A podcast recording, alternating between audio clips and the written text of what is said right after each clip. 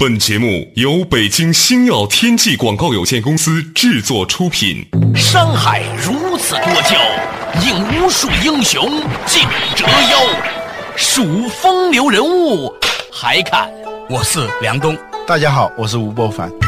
两个男人孕育五年，梁东、吴伯凡帮你坐着打通经济生活任督二脉，东吴相对论。好戏马上开场。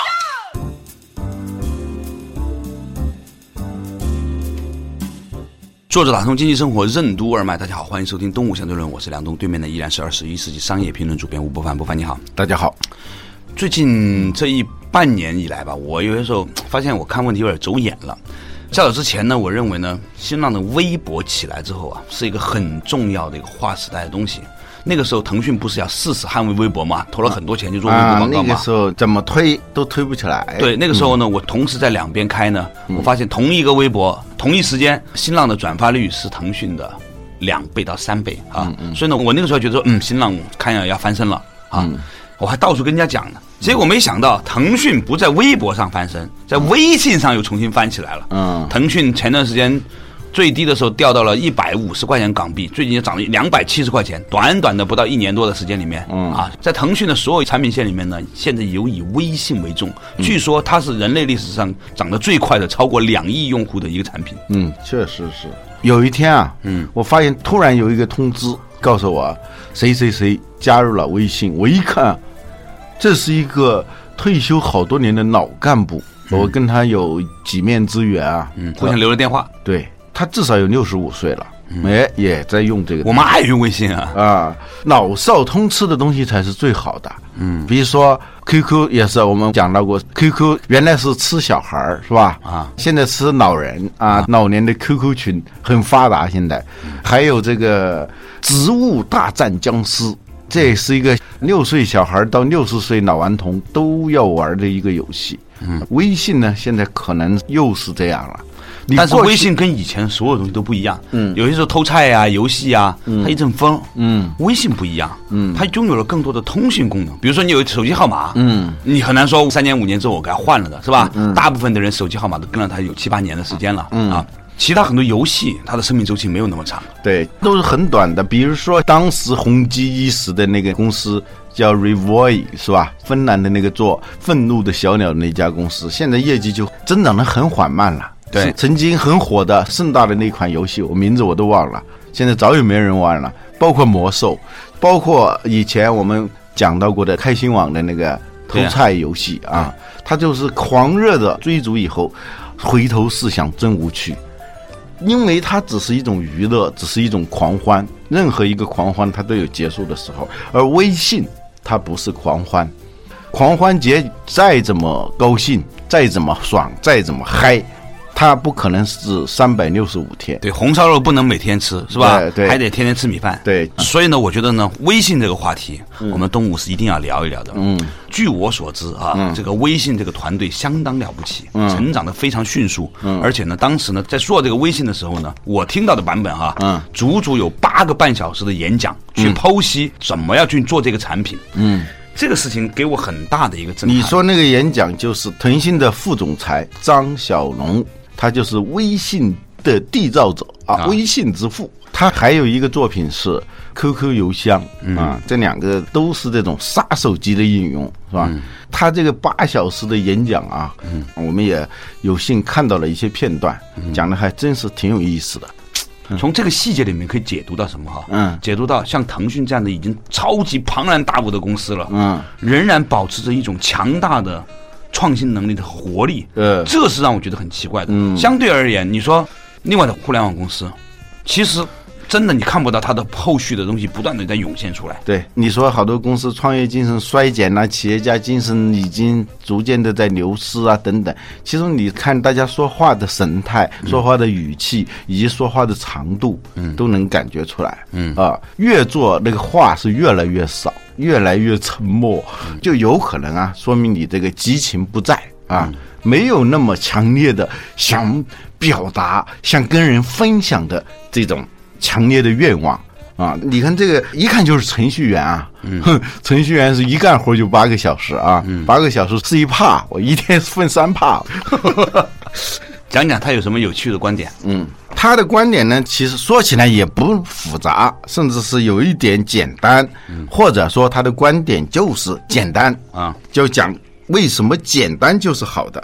简单就是美的啊！前一段我们还讲过一个话题，说以美起争嘛，审美竞争力嘛。对啊，为什么少就是多？为什么简单就是美？为什么复杂就不美了？哎，这是他提的问题。啊，这个人看来还有点哲学情怀，经常用这种很哲学的思维来思考产品问题啊。他说，一个产品经理应该像上帝一样的了解人性啊。什么意思呢？就是说。传说人是上帝创造的，他当然就了解你内在的那种机理了，不是了解你那个外在的表象的东西嘛？因为按照圣经故事里的说法，上帝造人的最后一道工序是，这个人已经用泥巴已经捏成型了以后，最后就吹了一口气嘛。这是圣经故事吗？我以为是女娲造人呢。那人类神话学神秘就在这里头，他发现每一个民族里头都有相似的那种。对呀，你说他们以前也不可能有打电话沟通，把这个故事传一个对个稿，是吧？对对对。以前我一直认为这是女娲的故事。呃，圣经里面怎么讲的？对，所以这个 human 这个 h u m 这个词根是泥土的意思嘛？哦，是吗？人就是泥土之身，但是呢，造物主啊，就给他吹了一口气，这口气呢叫灵气，灵魂之气，就是 in spirit，就是。吹了这一口灵气到这个泥人上了，这泥人就活了，就是人了，就是亚当了。灵感就是这么来的嘛，inspiration 是吧？啊，所谓灵感就是有一个外在的，像造物主一样的对着你吹了一口气，你一下子就活灵活现了啊！啊，很多产品经理他只是在捏那个泥人儿，嗯，外形没有错，很像。做到这一步，你只是一个雕塑家而已啊，你不是造物主。造物主就是要赋予他一种灵气，这个灵气就是使这个泥人变成活生生的人的一种元素啊！它像上帝一样的了解人性，不仅了解它内在的构造，而且了解它是活生生的一个人。所以有人说生理学其实是死理学嘛？嗯，生理学它来自于解剖学。嗯，解剖学肯定是解剖死人的嘛。嗯，但是那个人到底怎么运行？解剖怎么能了解它？这就是说，要把一个产品要做的要活灵活现，活灵活现，要有神光啊，要有神光，而且它一定是简单的。一个好的产品，最终给人的感觉界面一定是非常简单的。嗯，不管你里头的生理机制是什么样的，界面是越简单越好。啊，互联网业界有一个简单联盟嘛，是吧？嗯，就是强调这个简单的力量。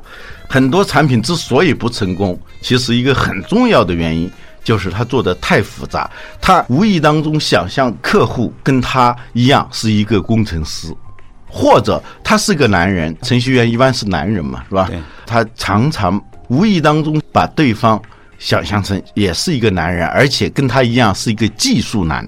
其实这个世界上，人类还有一半不是男人，是吧？在男人里面，还有绝大部分不是技术男人的，对，是吧？对。以前乔布斯也说过：“Keep hungry, stay foolish。”嗯，人家没有义务像你那样在你的领域里面琢磨那么久。嗯，这个有时候就是一个自我认知的牢房嘛。这个自我认知的牢房又和产品设计有什么关系呢？对不起，稍事休息一下，马上继续回来。坐着打通经济生活任督二脉，东吴相对论。微信为什么会成为有史以来最快超过两亿用户的互联网产品？带有狂欢性质的游戏产品为什么很难引发持久的热情？为什么说简单就是美？产品经理为什么应该像上帝一样了解人性？为什么说人只能调查到他想调查和能调查的东西？欢迎收听《动物相对论》，本期话题：弄拙成巧。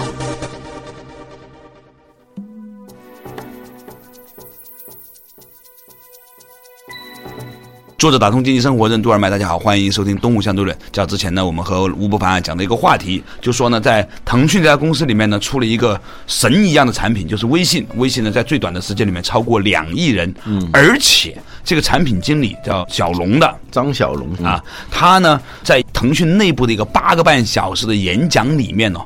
特别强调简单对于一个产品设计的作用。于是老吴呢就发出了很多的感慨、l e s s is more，是吧？简单就是美。事实上来说，这话没错。嗯，你会发现，当简而又简，简到没有任何一个多余的东西之后呢，它就自然而然的呈现出了它最美少则得，。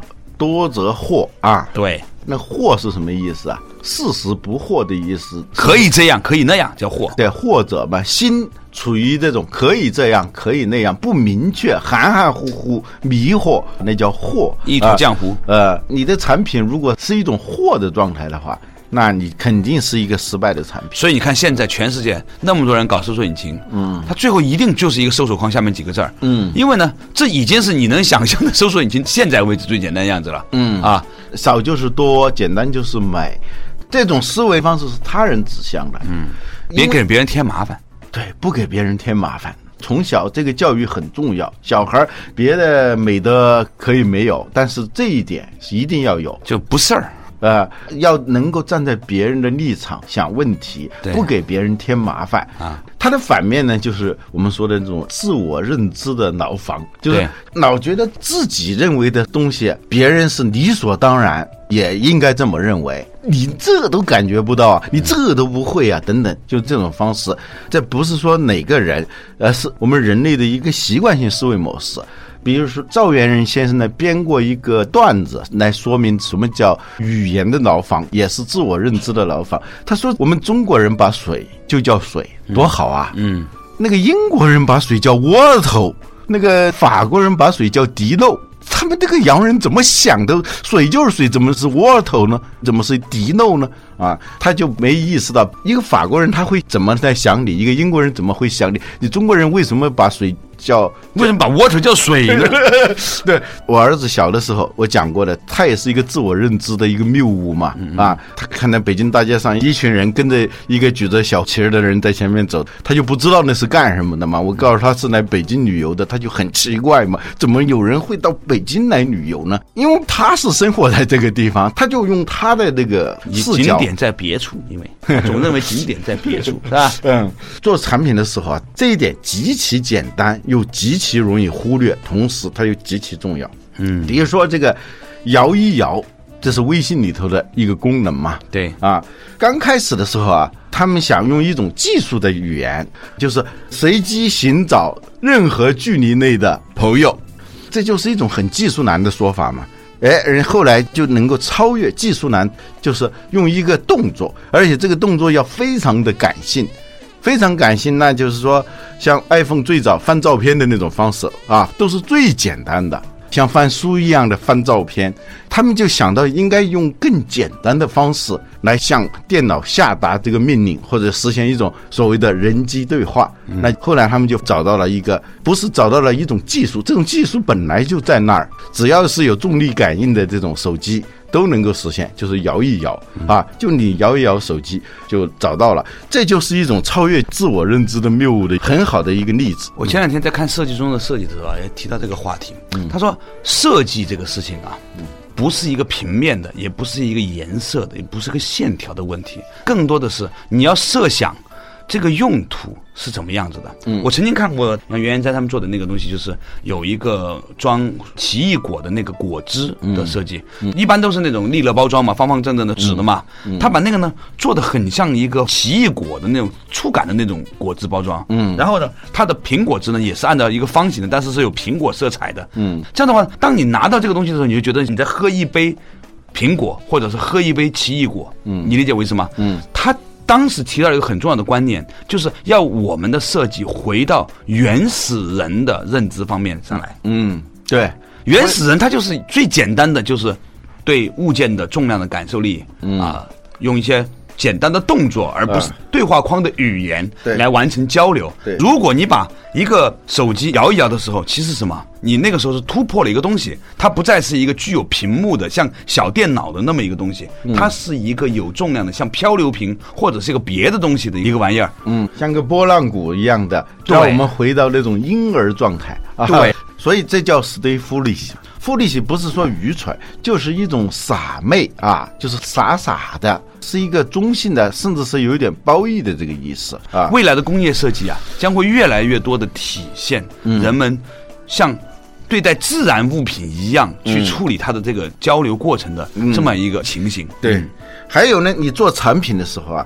千万不要以己之心夺人之腹啊、啊，不要去臆测别人。嗯，比如说摇一摇这个功能设计出来的时候，他们自己就在担心女性会不会觉得很讨厌这个功能。嗯，觉得被人那么无端的搭讪啊，对无端的骚扰。后来呢，他们所有的产品经理都在读一本书，叫《女性的起源》。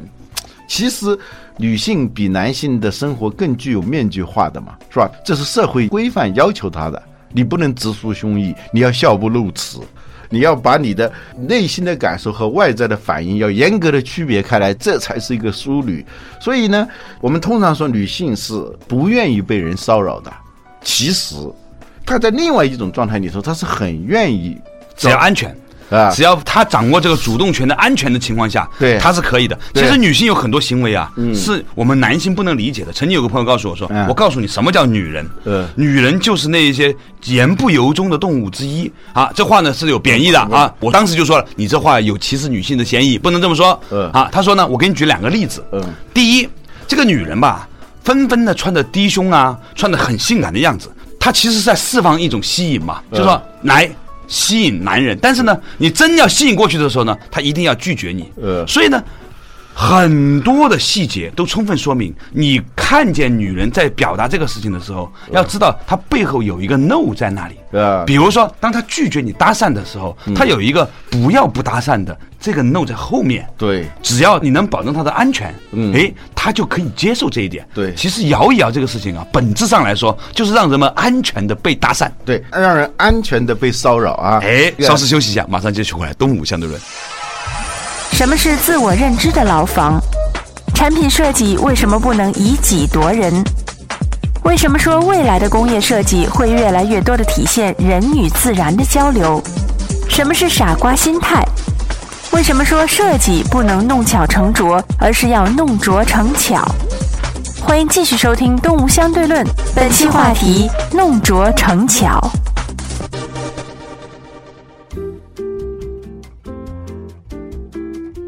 作者打通经济生活任督二脉，大家好，欢迎继续回来到东吴相对论。较之前呢，跟老吴啊讲到一个话题，就从微信摇一摇这个简单的功能，它不是一个人机对话的一个视窗弹出来，你要 yes 或 no，而是用像一个对待物件，不像小孩摇拨浪鼓一样的摇一摇，对像女巫摇一摇她的那个手上的魔棒，哎哎，，这样的一种更物理性的这种做法，哎哎，让女性们呢去被骚扰。但是这个被骚扰呢，本来大部分的产品经理觉得说，女人怎么喜欢被骚扰呢？这是技术男对女性的一个错误的认知啊！我给你举我看到过的一个电影里头的一个情节啊，对就是有一天，一个妻子非常郁闷的回到家里头，丈夫要安慰她说：“你这是怎么了？谁惹怒你了？”这个女士呢就不太愿意说，但后来还是说了半截，说刚才我经过一个工地的时候，那儿有好几个粗野的工人。她丈夫说：“哦，明白了，这帮小流氓，他用粗俗的语言在调戏你。”他就以为自己一下子猜到了妻子的心思。嗯，其实他妻子告诉他没有。她丈夫说：“那你干嘛不高兴啊？问题就在于我走过的时候，没有任何人骚扰我，对呀、他是突然发现自己老了，没魅力了，以前都有。对不对？这你就能够了解那个摇一摇。我可以拒绝你，不理睬你，但是呢，我得证明自己有魅力。对有人骚扰我，是吧？其实也不是被骚扰、被关注，或者是一种魅力测试的晴雨表。所以，好多女性向她的闺蜜们推荐这个微信的时候，往往是用这个好像是微不足道的功能来互相作为推荐。啊，当然是没有男性在场的时候，他们会觉得这是一个非常有意思的功能，然后坐在一起就摇，看看谁被打招呼的次数多。哎，这是挺好玩的一个游戏。呃，有一天啊，老吴很生气，他提前离开了杭州。那天晚上呢，正好呢，我们跟这个当地的一个女主播进行一些业务交流啊，大家呢探讨广播业的发展呐、媒体的这个生态呀、等等等等。那天晚上，他们给我讲了一件事情，说这个女性在有男性的时候说话的状态，和一个男性的没有的时候是完全不同的。我当时就很好奇，我说你能不能给我装个摄像头，看看你们在没有男性的时候，你们说话是什么样子的？嗯。哎呀，这个事情他们也不能满足我的愿望，但是呢，起码从概念上来说，我接收到了一个信息，原来女性在我们面前所呈现的样子，和他们自己在自己面前呈现的样子，很可能相当不一样。嗯，对，所以呢，说女人的心大海的针啊，很难琢磨。这个微信之所以能够在这么短的时间内突破两亿人群，很有可能用微信的女性要比男性那。当今互联网，得女人者得天下。嗯因为女人呐、她比较容易尝鲜，而且呢，女人有强大的分享欲。嗯就是说，当他认同你的时候，一个女人会带来十个女人的用户量。对呀、过去说什么两个女人一台戏嘛，是吧？，对，而且我有些时候看见我老婆在微信上讲的话吧，我都觉得是太可笑了。嗯这什么什么？你讲这些毫无意义，浪费国家资源。但是免费，免费，免费。你可以想象每天有多少的频段资源，多少的流量资源都被用在一些毫无意义似的。喂，想你了。喂喂喂，亲，诸如此类的，这一点技术含量、一点信息含量都没有的事情上呃，但是他们有他们的情感信息含量在里面。你看他这里头满足了一个是每天像一个体温计一样的测一测自己的魅力指数，嗯然后呢，它还有一个很重要的功能，就是晒照片。这个晒照片啊，在微博上也可以晒照片，嗯但是它是不一样的。微博还是向陌生人晒了，对啊微信还起码还是圈内人是吧？都是熟悉的人，有些姿态，有些语言，它只会在某个圈子里头晒，是吧？所以微信它很好的满足了女性的这个要求。嗯，我认为微信将会成为一个世界级的产品，就是说将来美国人肯定也用这个事情，巴基斯坦人、巴勒斯坦人都用这个事儿，它太符合通信原则了，你知道吗？啊，这产品之所以成功，它的的确确是用了心思的，不怕贼偷，就怕贼惦记。他在惦记你，他在细心的体察你。他不仅看到了在这一个场景下的你，还能够真切的想象另一个场景下的你，最后弄出一个能够让你觉得贴心的，能够挠到他最隐秘的痒处的东西。这是一个好产品的标志。在用户体验设计原则里面哈、第一个原则就是简单，就是好用；第二个原则就是你要设计消费者在使用它的过程当中，他会有什么样其他的需求，这个需求是否能够被你顺道解决。对我们以前讲设计的时候讲到过这个概念，就是说设计设个计嘛，啊。本来是设计陷害谁？设计？这个设计有点像诸葛亮的锦囊妙计啊，嗯，他是三个锦囊。啊，他告诉在什么情况下你打开第一个，在什么情况下你打开第二个，在什么情况下你打开第三个，按照那上头做。诸葛亮的这个锦囊之所以厉害，是因为他事先已经充分的、精准的想象到你的场景，而且给出了一个最恰当的解决方案。嗯，你说到此处，我想了一个事情。我们最近呢设计了一款这个香囊啊，是草药的香囊呢，放在那个车里面用于提神用。嗯，我在想说，既然它是放在车里面的，有没有一些其他的功能能够把这个事情用的更好？嗯，比如说它是不是里面还可以塞一个小的地图啊，或者是什么？但是它可能又违背了一个所谓简单的原则。嗯，有时候啊，设计的时候常常容易犯的一个错误，就画蛇添足啊。，对，这个蛇好好的，你非得要加一个足，一下子就不是个东西了。嗯，所以这个不要弄巧成拙，要弄拙成巧。嗯表面上很拙，其实很巧。嗯摇一摇是典型的弄拙成巧、啊！微信里头它有好多这种弄拙成巧的东西，所以呢，在腾讯内部特别强调产品经理要很快的、迅速的进入傻瓜心态。按照张小龙的说法呢，马化腾大约需要一分钟，嗯他呢，张小龙他谦虚，他说他要五到十分钟才能入境，才能够从自己的技术男的这个躯壳里头抽身出来，去跟一个普通的但是活灵活现的一个活生生的客户去对话。啊，据说乔布斯是在瞬间就有这种可能。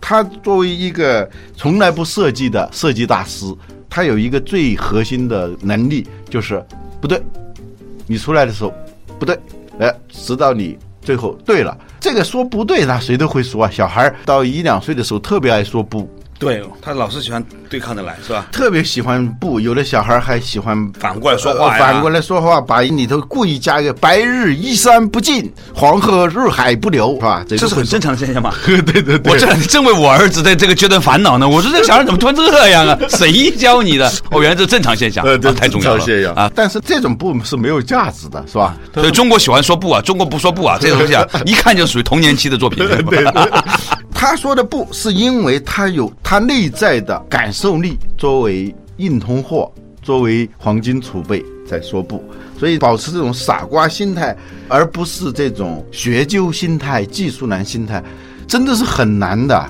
一个人从傻变聪明啊也不容易，但从聪明变傻更难。难得糊涂就这个意思嘛，所以有时候呢，很多公司容易弄巧成拙，他们用一些特别复杂的程序去做一个产品，搞市场调查，又是盖勒福，又是 AC 迪尔森，做那么厚的那些报告，最后弄出来一个产品失败的，原因就是他们太迷信这些数字，太迷信这些统计图表，而忘了一个最简单的思维，就小孩都会的那种思维。嗯，啊，这里头张小龙还讲了一个故事，就是修理这个战斗机的那个飞机修理厂，他们要做一个调查，作战的时候飞机的哪个部位最容易被击中。他们后来就一调查，发现那个翅膀上的弹孔特别多，嗯，啊，就得出一个结论，啊，这个翅膀上是最容易被击中的，然后就用各种材料让那个翅膀变得更坚硬。后来有人说，不对吧？你取样是你看到的样本，你看不到的呢？那些头部被击中的那些飞机，早就掉下去了，不会到修理厂里来嘛。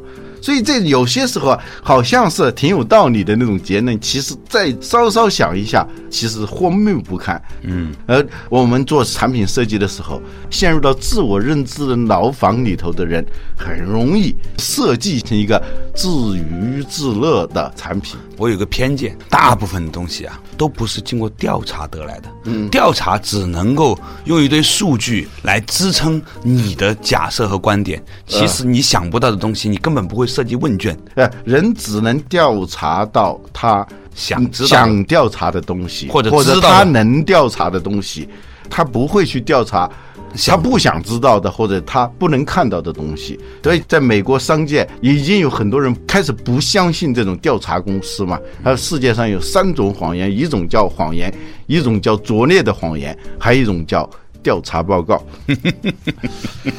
好还是不好，根本不需要说这个节目收听率怎么样。做完一期节目，我们俩就知道了。嗯，讲的愉快，这节目就好；讲的不愉快，这节目就不行。好了，感谢大家收听今天的《动物相对论》，下一期同一时间再见。